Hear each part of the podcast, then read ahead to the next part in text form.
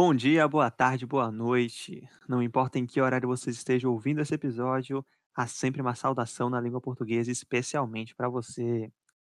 Eu sou Antônio Rocha, estou aqui com meu amigo Maurício Mota para apresentar para vocês o mais novo podcast, o Joga e Joga, onde nós falamos sobre esportes, mais especificamente sobre futebol brasileiro e sul-americano, mas também não deixando de lado outras categorias esportivas como o basquete, quando for necessário, atrativo falar sobre elas. Olá, Maurício, tudo bem? Olá, amigo Antônio. Olá, amigo ouvinte, fã dos esportes, que está nos dando a honra de ouvir o nosso podcast Joga e Joga. Esse projeto maravilhoso que só vai enriquecer a vida das pessoas. Perfeito no nosso episódio de hoje, que é o nosso episódio piloto. Então, você que estiver escutando esse, esse episódio, não importa em que ano você esteja escutando ele, saiba que este foi o primeiro episódio do Joga e Joga. No episódio de hoje, nós iremos falar sobre a rodada da Copa do Brasil que aconteceu neste meio de semana, onde foram definidos os quatro semifinalistas que irão disputar a vaga para as finais da Copa do Brasil, que ocorrerá no final de janeiro, se não me engano, de 2021. Final de dezembro. Você fala das finais, finais finais? As finais, as finais finais, em final de janeiro e as semifinais ocorrerão ah. em dezembro. Fazendo com que o nosso futebol brasileiro tenha o tão sonhado Boxing Day. é, então, o primeiro tópico para a gente falar é sobre justamente como ficou organizada essas semifinais entre dois tricolores, o duelo entre dois tricolores, Grêmio e São Paulo, e dois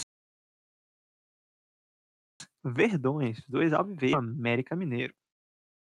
É, realmente, esse, essas, essas semifinais vão dar o que falar.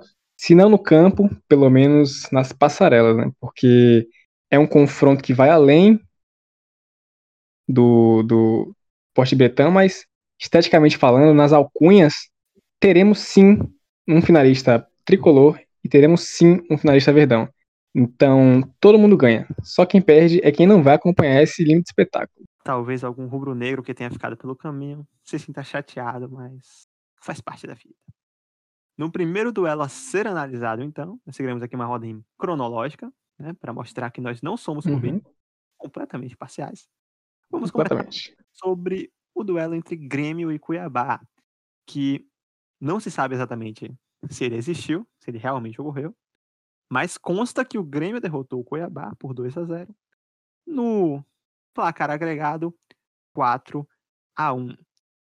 É, como principais temas para a gente falar sobre esse jogo, nós temos, não podemos deixar de, de, citar aqui a novela envolvendo o Cuiabá. Cuiabá que muitos podem achar que não foi um time muito presente no futebol brasileiro de elite, né? Realmente é um time jovem, mas que nesse ano não apenas está no G4 da Série B nesse momento, chegou até as quartas de final da Copa do Brasil, mas também ajudou, fez parte de mais uma novela da nossa ciranda de técnicos no futebol brasileiro, onde o seu ex-técnico Marcelo Chamusca assumiu Fortaleza, o seu ex-técnico Rogério Ceni que por sua vez está no Flamengo, do qual nós iremos falar um pouco mais tarde. É, aproveitando que falamos sobre Marcelo Chamusca, falar também do técnico oponente nesse jogo, que foi o Renato Gaúcho. Ou seria Renato Cascudo, Maurício? Realmente, esse é um apelido que convém ao Renato Gaúcho. Podemos dizer que ele talvez seja o rei de Copas. É o técnico mais longevo do futebol brasileiro. E desde que ele chegou a essa passagem do, do Grêmio, a gente pode dizer que o Grêmio é novamente o imortal, aquele que não morre no final, depois de 15 anos sem, sem ser campeão, depois de 15 anos chorando, o Grêmio se tornou copeiro e peleador. Renato Gaúcho é o cara do Grêmio.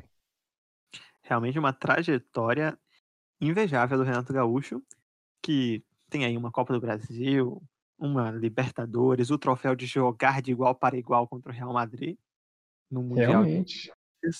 É, enfim, deitando e rolando em cima do Internacional, do Campeonato Gaúcho. Inter realmente não sabe o que é vencer Renato Gaúcho nesses últimos tempos.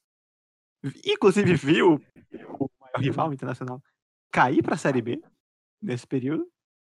Então vive uma lua de mel. Lua de mel essa que pouco antes das definições da Copa do Brasil estava em risco. A gente for lembrar aqui, é, boa parte da torcida do Grêmio nas redes sociais vivia pedindo o Fora Renato. As hashtags Fora Renato, vez ou outra, sempre apareciam ali no Twitter. Não sei se essas hashtags continuam. Alô? Alô? Oi? Alô? Voltou, voltou, voltou, voltou. É, ok. 3, 2, 1. Não sei se essas hashtags continuam a aparecer no Twitter, se ainda existe esse desejo por parte da, dessa, da torcida do Grêmio pela saída do Renato, mas fato é que Renato disse que o Grêmio ia embalar. Grêmio embalou. Fica aquela pergunta se é o desempenho esperado, se é aquele Grêmio que encantou a América em 2017. Mas, de qualquer modo, está aí, fazendo uma ótima campanha no Campeonato Brasileiro. Chegou às semifinais da Copa do Brasil, ou seja, mais um torneio aí em que o Grêmio pode conquistar esse ano, essa temporada, né? Não acaba esse ano. E tem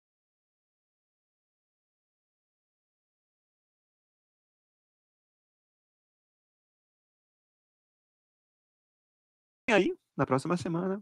Bom, eu vou trazer novamente aqui aquele comentário que você abriu o tópico do jogo Grêmio Cuiabá, né? Será que esse jogo realmente existiu? A gente não sabe, porque foi num horário atípico para o futebol brasileiro, diga de passagem. Foi numa tarde de quarta-feira, um horário que a gente não assiste futebol, a menos que seja futebol europeu. Então, agora justifica o porquê do Grêmio jogar nesse horário, porque o que o Grêmio está jogando, só realmente o Bayern de Munique para bater de frente.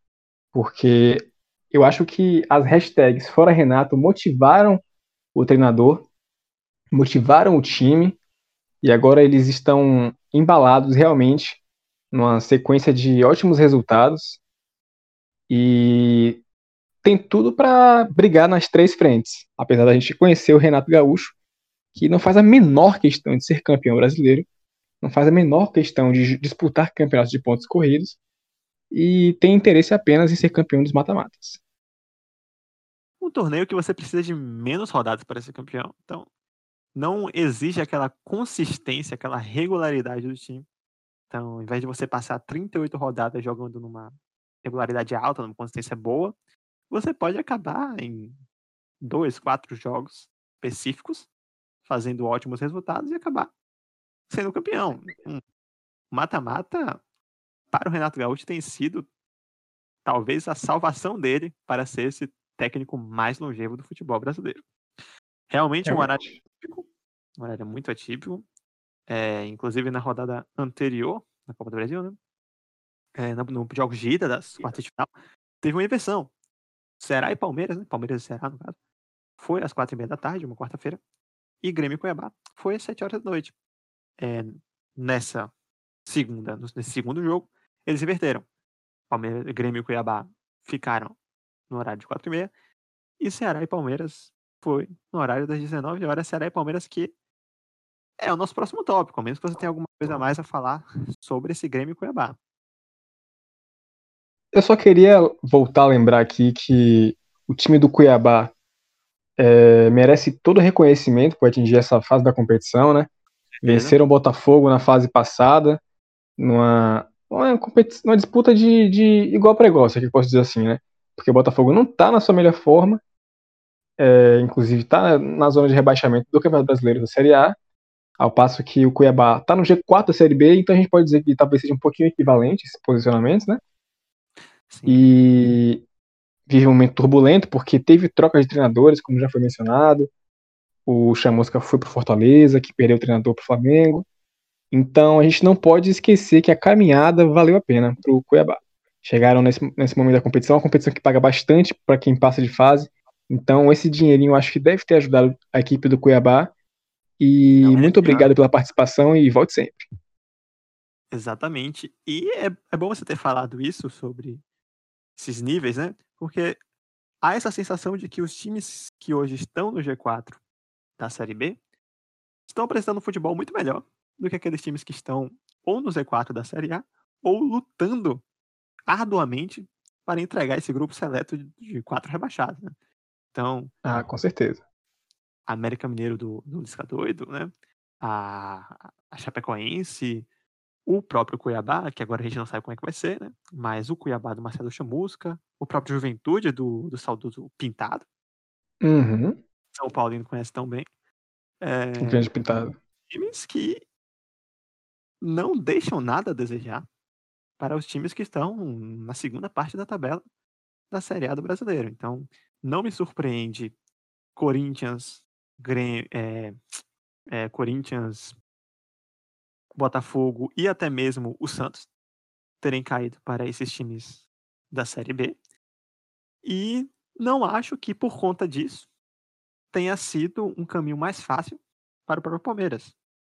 É claro que é sempre bom você evitar clássicos, é um desgaste maior, emocional, físico, mas se o América Mineiro chegou aonde ele chegou, foi derrotando os gigantes do futebol brasileiro. Então, não dá para reduzir o trabalho do Liscador e do a mera sorte. Mas isso nós vamos chegar falar sobre isso mais para frente. Agora vamos passar para o segundo jogo da nossa noite de quarta-feira, que foi Ceará e Palmeiras. Ceará e Palmeiras, que foi o jogo talvez mais tranquilo da noite, junto com o Grêmio Cuiabá. Bom, eram resultados que já estavam realmente sob expectativa baixa, né? Porque porque o primeiro, o primeiro jogo foi, foi, foi um atropelo, de vez de passagem. Sim, até O Palmeiras porque fez. o pode Grêmio falar. e o Cuiabá, o primeiro jogo, ele foi 2x1 pro Grêmio, né, se não me engano. Então ainda deixava aquela sensação de que talvez o Cuiabá pudesse cometer o crime. Agora, o Palmeiras e o Ceará, o primeiro jogo foi 3x0. Então, Discordo, craque. Discordo, craque. tranquilo, tranquilo. Eu discordo. me atrevo a discordar. Apesar de numericamente falando, sim, existia a chance de, de haver um crime do Cuiabá. Sim, poderia existir um crime do Cuiabá. Mas a gente tá falando do Grêmio do Renato Gaúcho. Um time que, já falamos aqui, é um time cooperei peleador. Tava jogando o jogo da volta em casa. Entendeu? Eles estão numa fase, numa forma de. Não tenho certeza nesse momento, mas acho que seis, sete vitórias seguidas, né? Então, nas quartas de final, o Grêmio jogando em casa, mesmo sem torcida, mas sem ter o problema de ter que pegar avião para competir, recebendo o Cuiabá, que trocou de treinador, eu acho que esse jogo nunca esteve no alcance do Cuiabá, me desculpe, Não, tranquilo, mas, mas o jogo realmente já estava já tava na mão do Grêmio. Foi só uma questão de como é que seria. Por isso que a gente se pergunta, esse jogo realmente existiu? Porque ninguém esperava que fosse diferente. Pelo fato do, talvez, do torcedor médio brasileiro não conhecer muito o time do Cuiabá, talvez o Cuiabá nem tenha mandado mesmo seu plantel para jogar contra o Grêmio. Tem Talvez esse detalhe, realmente. outras pessoas para entrar em campo. A CBF que nesse ano mais do que nunca provou que não liga muito para as divisões mais básicas do seu futebol. Lembrando aqui que quando a CBF cancelou jogos do Brasileirão por causa dos surtos de Covid, jogos que também deveriam ser cancelados da Série B não foram, da Série C também. Então, fica aqui a crítica à CBF e fica o questionamento de será que realmente foi o Cuiabá que jogou contra o Grêmio? Não teremos. Antes da gente passar para o próximo confronto, eu quero, quero aproveitar essa deixa.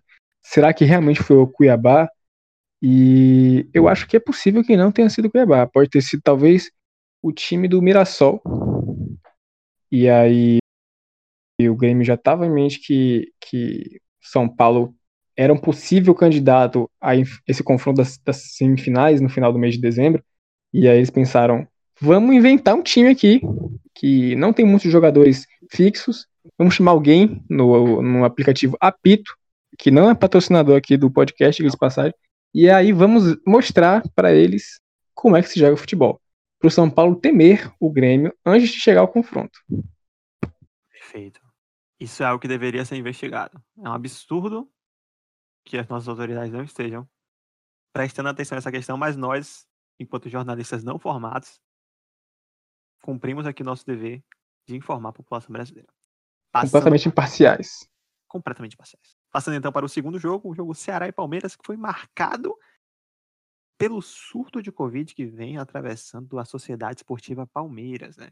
No, já no primeiro jogo contra o Ceará, Palmeiras já não tinha à sua disposição praticamente o time titular inteiro. Conseguiu aplicar um resultado de 3 a 0 que praticamente garantiu a vaga. E aí, entre um jogo e o outro, perdeu mais jogadores ainda. Então, se no final de semana teve que jogar com o time B, contra o Ceará teve que jogar contra o time com o seu time C.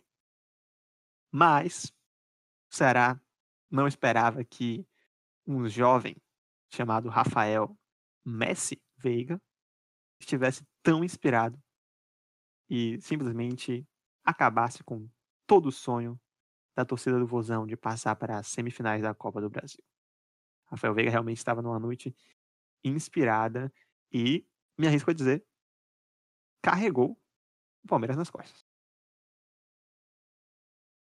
Palavras duras aqui você acabou de usar agora, hein? Realmente, a impressão que passa é que o time do Palmeiras aderiu à lei do mínimo esforço, porque conseguiram construir uma, uma vantagem categórica no primeiro confronto.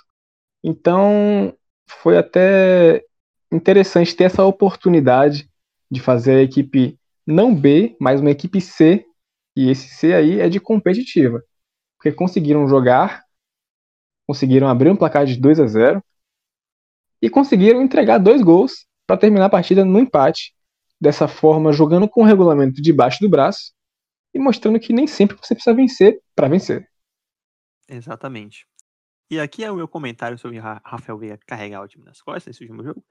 Não é de modo algum desmerecendo o excelente trabalho do Abel, sobrenome emitido, porque justamente o fato dele ter feito com que o Rafael Veiga carregasse esse time nas costas mostra porque o trabalho dele tem sido tão bom. O Rafael Veiga que foi muito contestado por parte do torcida palmeirense durante muito tempo por não entregar aquilo que se esperava dele.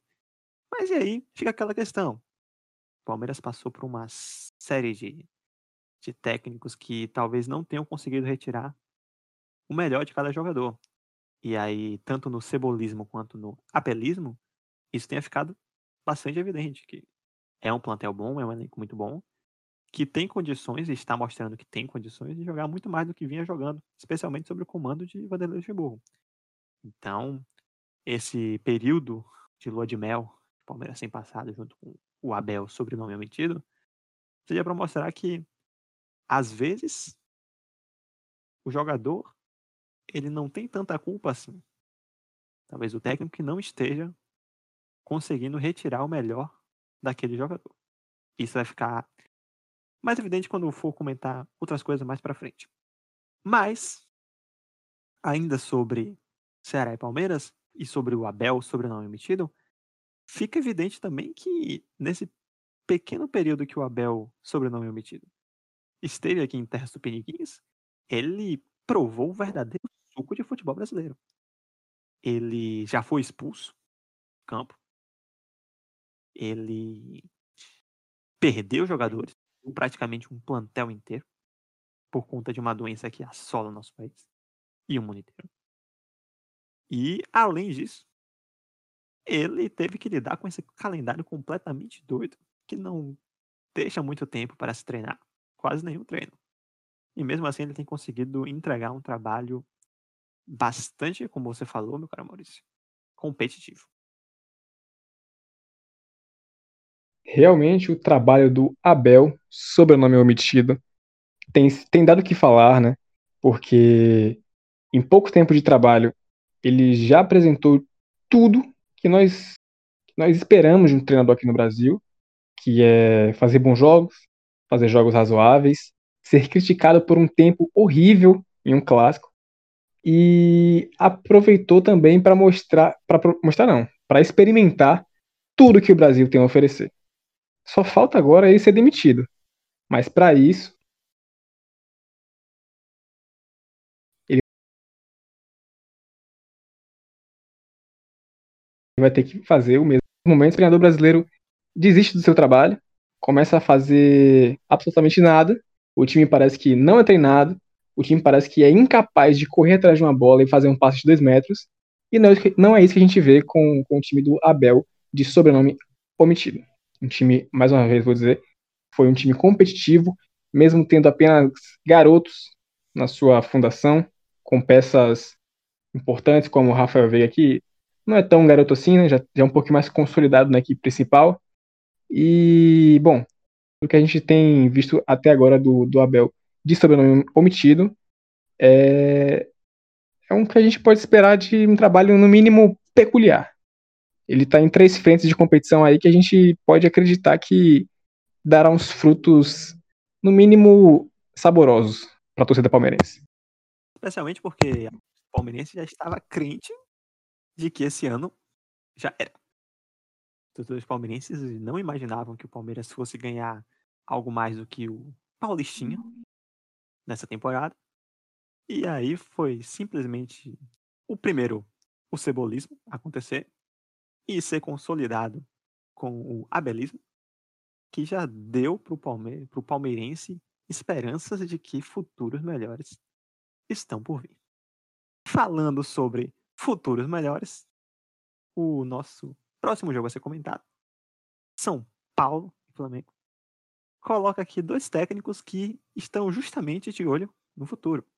Rogério Ceni e Fernando Diniz. O que você tem a dizer sobre este jogo, meu caro amigo Maurício?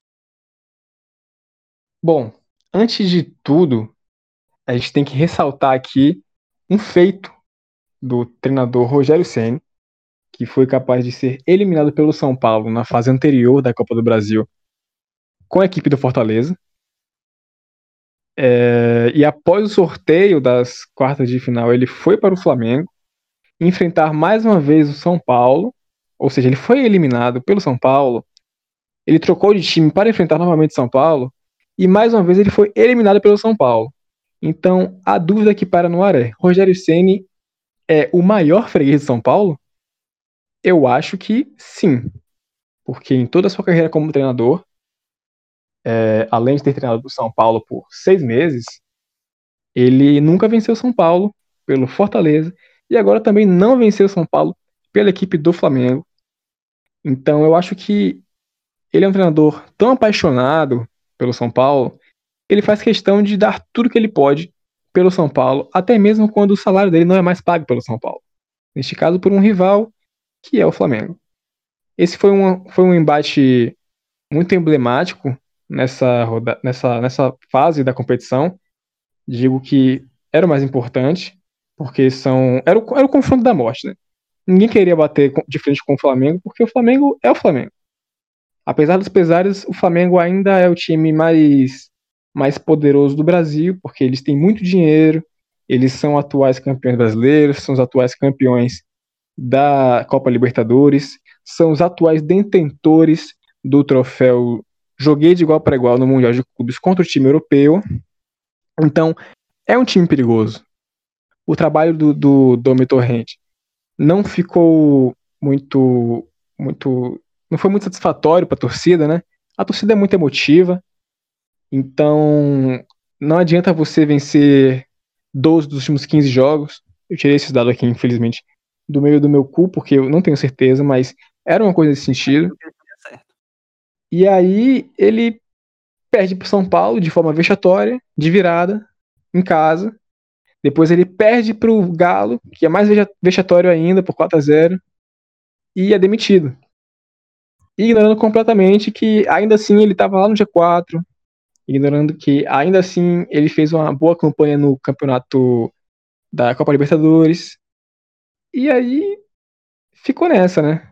Aí, associada a essa instabilidade do, do, do clube, da equipe, né? Tem a questão do, das convocações para a seleção brasileira, de peças importantes, que acabou desfalcando o time.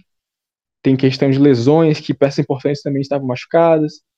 E claramente o São Paulo só venceu o Flamengo por 3 a 0 porque o atleta Vitinho bateu um pênalti para chegar lá no Maracanã. Tem que deixar claro isso aqui.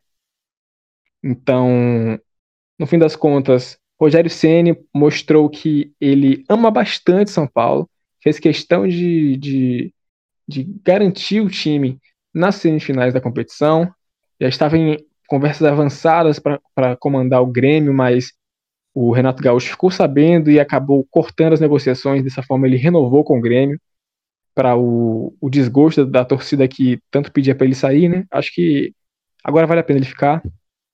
Pensando do lado dos gremistas, né? Porque eu adoraria que o Rogério fosse para lá. E eu não sou clubista, quero deixar claro aqui. e nesse embate aí, a gente viu uma disputa de estilos entre um Rogério Ceni que parecia apático na beira do campo, não dava muitas instruções, só ficava fazendo gestos, caretas, porque as coisas não funcionavam como ele queria. Ao passo que o Fernando Diniz gritava feito um louco, mas de forma pouco específica, pouco direcionada, dizendo apenas: vamos jogar, caralho, joga bola. E aí o primeiro tempo foi só isso, dele gritando essas coisas. E o time do Flamengo ouviu, achou que era para si, e o São Paulo não conseguia fazer muita coisa no primeiro tempo, não. Mas aí na, no vestiário eu acho que eles se entenderam, né? O treinador São Paulino com o seu time. E o segundo tempo foi só São Paulo. Além do pênalti cobrado pelo Vitinho, que foi para no Maracanã, como eu já disse. E aí não dá nem para culpar os jogadores do, do, do, São Paulo, do Flamengo, por conta dessa, dessa confusão, né? Porque tá lá o treinador gritando, gritando, gritando, motivando o time. Aí o, o jogador do Flamengo, ele olha pro banco e vê o Rogério Ceni, automaticamente pensa, não, esse cara é do São Paulo. Rogério Ceni, São Paulo, se associa automaticamente. Rogério Ceni é o treinador do São Paulo. Então eles olham pro outro lado veem o Diniz. Pensam, pô, se o Rogério Ceni é do São Paulo, esse daqui é o do meu time. Então eles automaticamente associam que aquele joga, joga, joga, vamos, vamos, vamos, eram para eles.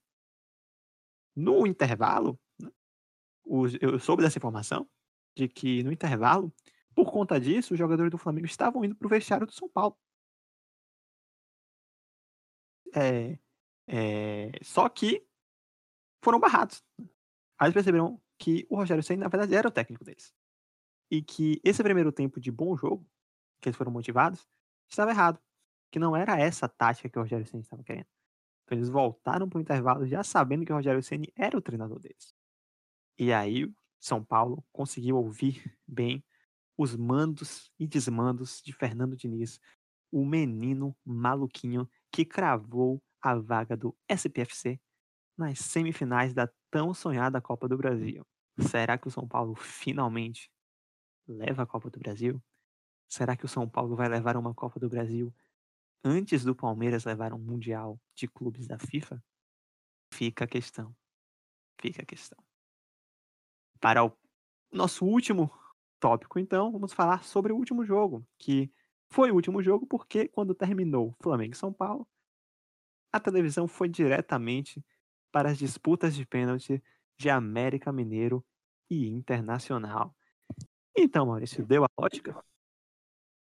Bom, essa é uma pergunta muito pertinente e eu me atrevo a dizer que sim, deu a lógica, deu América, deu Lisca e, bom, agora o embate entre Verdões vai ser no mínimo épico no final de dezembro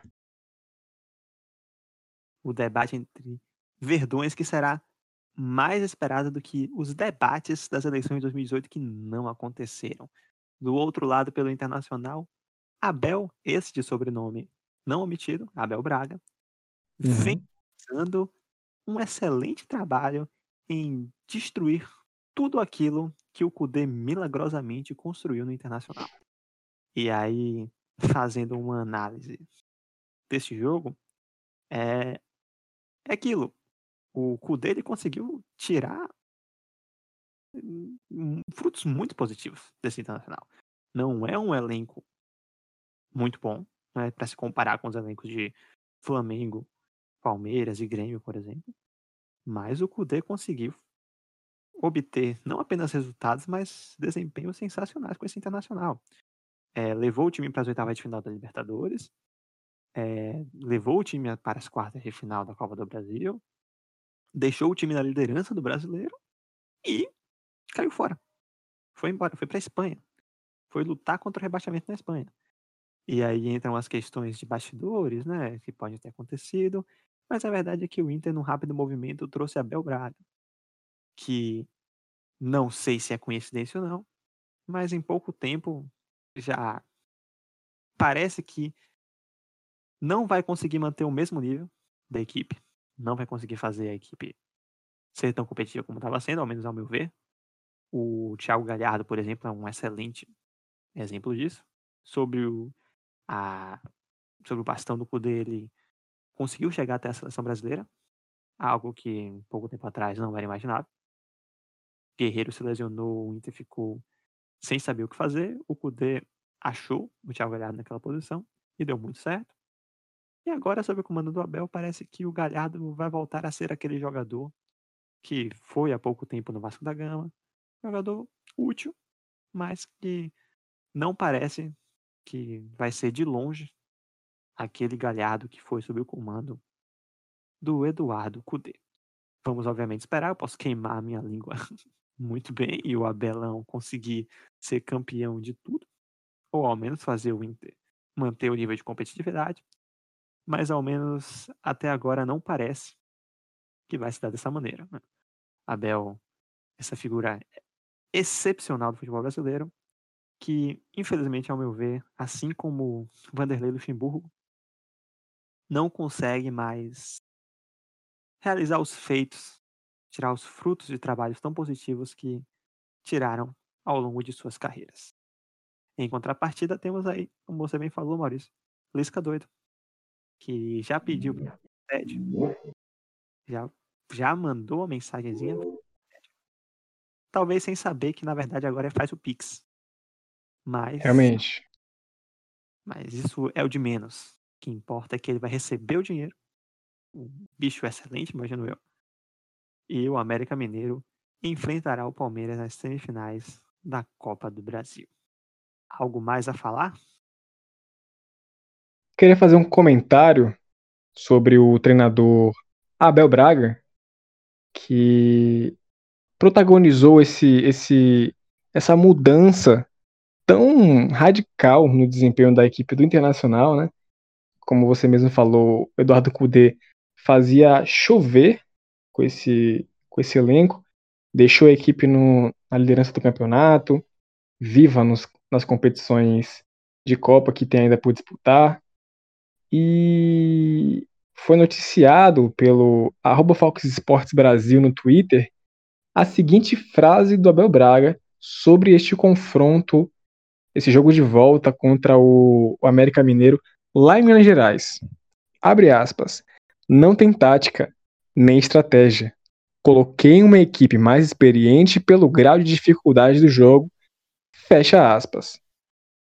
Se o Abel realmente falou uma parada dessa em pleno 2020, numa situação em que, em que a gente via o Internacional usando e abusando de variações, é, entregando o melhor dos seus atletas, atletas que você não espera muita coisa, fazendo, fazendo muita diferença, a gente tem que repensar muita coisa no futebol brasileiro, né? Porque um treinador tão consagrado, ainda mais como o internacional, a equipe internacional tem o, o Abelão no seu coração, é complicado você ver uma coisa dessa, né? Porque com certeza o, o Lisca, que é chamado de doido por aí, ele tinha tática, ele tinha estratégia, eu tenho certeza disso. Eu imagino que esse 0 a 1 que a equipe do América protagonizou foi sim um nó tático elaborado pelo Lisca, porque eles sabiam que tinha outro jogo no mesmo horário, que era o jogo que a Rede Globo com certeza transmitiria para todo o Brasil e mundo, entre São Paulo e Flamengo, e fizeram questão de levar esse, esse confronto até os pênaltis, para que o Brasil também pudesse assistir o América na TV e ganhar, assim, mais notoriedade, mais visibilidade, e o Lisca poderia chegar na câmera para dizer: faz a TED. Então, quero parabenizar o América Mineiro, o Lisca, porque vocês estão na semi. Parabéns. Excelente. Muito bem. O Joga e Joga, então, fica por aqui. Analisamos a rodada da Copa do Brasil dessas quartas de finais. Voltaremos para analisar os palpites para a próxima rodada do Brasileirão. E mais para frente também para analisar a rodada do Brasileirão que terá passado. É, considerações finais, Maurício? Considerações finais que eu tenho a fazer aqui é que o futebol é uma caixinha cheia de surpresas.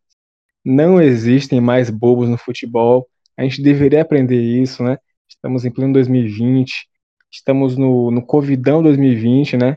Quem diria que o futebol brasileiro aconteceria de forma, digamos, com muitas aspas, normal, em meio a uma situação tão, tão destrutiva, que é a transmissão de um vírus que tem matado muitas pessoas pelo mundo. Mas a gente está aqui, né? Comentando sobre esportes, tentando trazer algum entretenimento para você, amigo ouvinte. Muito obrigado pela, pela paciência, por estar ouvindo até este momento aqui. E tamo junto. Quem diria que o futebol brasileiro conseguiria se manter caótico em meio ao caos? Abraços e boa noite.